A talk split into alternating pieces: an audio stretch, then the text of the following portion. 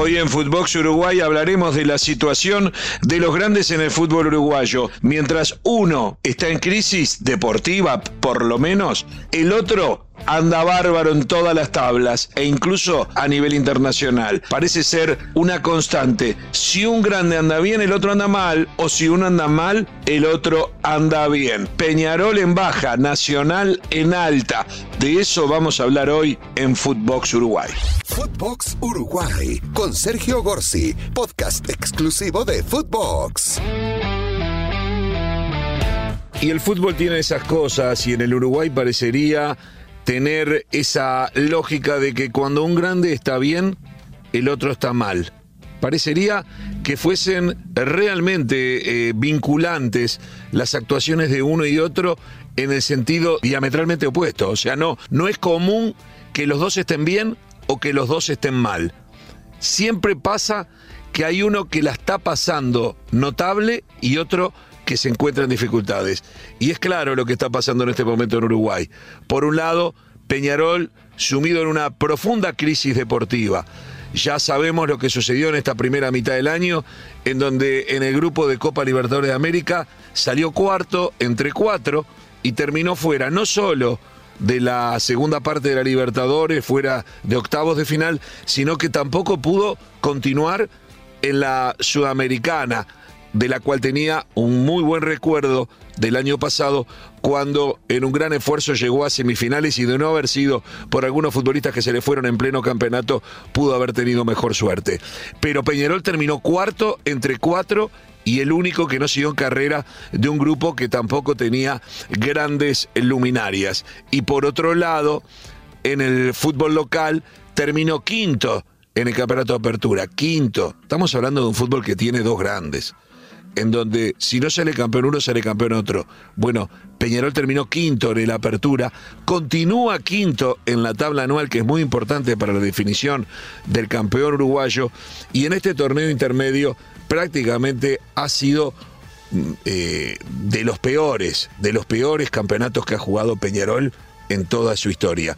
Ha ganado apenas un partido, se encuentra eh, lejísimos de la posibilidad de poder participar de una final por el campeonato intermedio y ha seguido perdiendo pie. Peñarol es un equipo que no hace goles. Peñarol es un equipo que si bien ha recibido pocos goles en contra, no puede sumar de a tres. Y eso lo ha complicado en todas las tablas de posiciones. Además, Peñarol ha perdido eh, futbolistas sin solución de continuidad. De hecho, desde el flojo apertura para este intermedio, a Peñarol se le va Álvarez Martínez, su número 9, que fue el goleador del año 2021, que es cierto, en este 2022 no había conseguido repetir, pero que ya se encuentra en el fútbol italiano. A Peñarol se le va Elizalde, un zaguero que estaba teniendo buenas actuaciones y que ahora aparece fichado por Independiente. Fíjense, un Independiente que está en crisis logra llevarse un jugador de Peñarol que obviamente también está en crisis. En definitiva, Peñarol al equipo flojo, al plantel desmembrado, debilitado que tenía en la apertura, se le suman dos ausencias más y todavía se habla de alguna otra. A todo esto estamos llegando ya al final del torneo intermedio y de aquí a fin de mes, Peñarol capaz que pierde un jugador más. Ha conseguido tres incorporaciones por ahora. El zaguero Rack, el mediocampista Milesi y el delantero Kevin Méndez. Son jugadores que le pueden dar un mayor poderío a Peñarol sin duda. El presidente de Peñarol ayer declaró que va a incorporar cinco o seis jugadores más. Estamos hablando de que Peñarol, para comenzar el torneo clausura a fines de julio, va a tener entre 8 y 9 jugadores nuevos. O sea, ¿cuál es el trabajo que se le puede pedir al técnico? Prácticamente ninguno. ¿Cuántos de los futbolistas que Peñarol trae van a estar en condiciones? Creo que además Peñarol en ese sentido debe apostar bien. Eh, debe apostar a futbolistas que no, no pueden perder fechas preparándose para un campeonato que va a tener 15 fechas nada más y en donde no podés perderte las primeras tres o cuatro porque estás acondicionándote físicamente. Realmente es una situación deportiva eh, que alarma al hincha, que desanima. En el último partido, ayer ante Fénix, en el pálido 0 a 0 que se dio en el Estadio Campeón del Siglo. Primero se dio el cuarto partido consecutivo sin que Peñarol consiga eh, victorias en su propia cancha. Pero además de hundirse más en la tabla del campeonato intermedio y alejarse más de eh, la punta de la tabla anual, lo que generó en Peñarol es la confirmación de un desánimo que llevó a que tan solo 5 o 6 mil personas se dieran cita en la fría noche del domingo. Una situación que hacía tiempo no se daba. Por lo general, el solo hecho de jugar en su escenario eh, lograba concitar la atención de un muy buen marco de público que ya a esta altura podemos decir en esta temporada lo viene abandonando. Peñarol deberá cambiar mucho para revertir eso. En el intermedio, la tónica parece que va a seguir siendo esta. Veremos lo que sucede de cara al torneo clausura. Insisto, Peñarol habla de ocho o nueve incorporaciones, todas para ser titulares. Por lo tanto, un equipo nuevo. De ahí también que yo me pregunto cuál podía ser el estado de ánimo, cuál puede ser el estado de ánimo de los futbolistas que salen a la cancha a defender a Peñarol en estos partidos. Eh, realmente es una situación difícil. Por si fuese poco, ayer en este empate ante Fénix faltaron eh, jugadores importantes como el arquero Dobson, por distintas razones, por lesiones. el arquero Dobson eh, faltó también el Mota Gargano por nombrar a dos de las figuras más importantes de este equipo de Peñarol. En el bando contrario, en Nacional, todo parece ser buenas noticias. Por supuesto que Nacional tuvo que lidiar con algunas situaciones difíciles, como la posible contratación de un futbolista que tenía una denuncia en Argentina de abuso sexual que determinó que un pase prácticamente concretado se desactivara ante las protestas de sectores de la opinión pública. Está bien, ese fue un tema del cual finalmente Nacional se desprendió en medio de triunfos deportivos. Pero luego cayó la bomba de las declaraciones de Suárez, en donde quiso en algún punto, le reclamó a Nacional no haberlo llamado para preguntarle si tenía ganas de jugar de aquí hasta la Copa del Mundo y que lo hubiese hecho, pero ahora que no lo llamen porque no lo va a hacer, en un capítulo que ya hemos tocado. Pero lo cierto es que Nacional, en medio de triunfos deportivos, en medio de un equipo que su técnico, repito, ha logrado armar y mantener, ha tenido esas, esas dos tormentas que agitaron en algún punto al hincha tricolor. Pero dejemos de lado esos temas. Nacional sigue ganando, Nacional sigue mostrándose superior al resto en el medio local, está primero en la tabla anual, primero en su grupo del intermedio y te indica que es el gran favorito para jugar la final y hoy por hoy, por cómo están jugando, podría llegar a ser el gran favorito para ganar ese torneo. Pero sobre todo para mantener esa punta en la tabla anual. El único perseguidor peligroso parece ser Liverpool hoy, porque Peñarol está lejos, pero Nacional eh, apunta a llegar al final de la temporada liderando la tabla anual si mantiene esta situación deportiva. A todo esto agregarle, hay que agregarle lo que significó la Copa Sudamericana. El Nacional que tuvo un festejo muy particular en el último partido de su participación ante el equipo de Bragantinos, cuando eliminó al equipo brasileño de la Copa Libertadores y de la Sudamericana y se quedó con ese tercer puesto en matemáticamente ese día hay que recordar tenía chances de seguir en Libertadores. Sin embargo, por resultados que se iban dando en otras canchas y por los propios puntos que había conseguido, terminó confirmándose su clasificación para la Copa Sudamericana. Y los jugadores nacionales lo festejaron y algunos criticaron de por qué festejaba lo que era una eliminación de Libertadores. Bueno, yo creo que Nacional festejó lo que venimos diciendo nosotros hace tiempo, que es darse cuenta que hoy por hoy un equipo uruguayo por el valor de las inversiones que puede realizar, está más para pelear con dignidad una Copa Sudamericana que para embarcarse en locas aventuras en una Copa Libertadores de América. Fíjese lo que le pasó a River y Boca.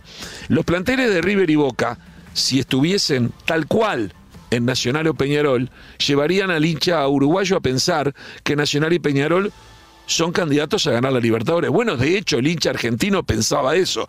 Estaban entre los candidatos a pelearle de igual a igual a las grandes potencias brasileñas. Sin embargo, ¿cuál fue la diferencia entre Nacional y Peñarol en Copa Libertadores y River y Boca en Copa Libertadores de América? Un partido. un partido de 180 minutos, un ida y vuelta, digamos. River se va sin hacerle un gol a Vélez, Boca se va sin hacerle un gol a Corinthians. ¿Cuál fue la diferencia entre dos planteles cuyo valor, según eh, los expertos, eh, ronda los 20 millones de dólares, en el caso de los equipos grandes del Uruguay, con respecto a Boca y River, que andan en el entorno de los 100 millones, es decir, cinco veces más. ¿Cuál fue la diferencia deportiva en esta Copa Libertadores de América? Y la verdad que sabor a poco, sabor a poco. Pasar el grupo a esta altura para River y Boca, que se habían acostumbrado de hecho a jugar una final y luego a participar en semifinales, bueno, fue sabor a poco. Haces una inversión, tenés un equipo en la cancha que vale 100 millones de dólares y no le podés hacer un gol en dos partidos a tu rival para quedar afuera en octavos, suena a un despilfarro, que en el Uruguay es impensable. Yo sé que en Argentina también es difícil porque hay una crisis económica que puede llegar a ser importante, pero en el Uruguay en materia de fútbol es importante. Y de ahí creo que tanto Nacional como Peñarol, sus dirigentes son conscientes que nada les puede garantizar éxito, nada les puede garantizar que esas inversiones pueden llegar a buen puerto. Y por lo tanto se han mostrado en algún punto lentos en concretar algunas de esas incorporaciones, sobre todo en el caso de Peñarol, que es el que a raíz de las últimas transferencias que ha logrado, parecería ser el que dispone de más dinero, tal vez no todavía en caja, pero sí en forma de crédito como para negociar. Ahora, ¿qué pasa si haces un gran esfuerzo y como se dice vulgarmente, te la patinas toda en una aventura con magros resultados. De hecho, Peñarol para este segundo semestre no tiene Copa Internacional. Nacional clasificó notable ante Unión de Santa Fe. Le ganó en el global 4 a 1. Ganó casi sin despeinarse en mi criterio. Algunos creen que en el partido Santa Fe pasó problemas. Iba ganando 2 a 0.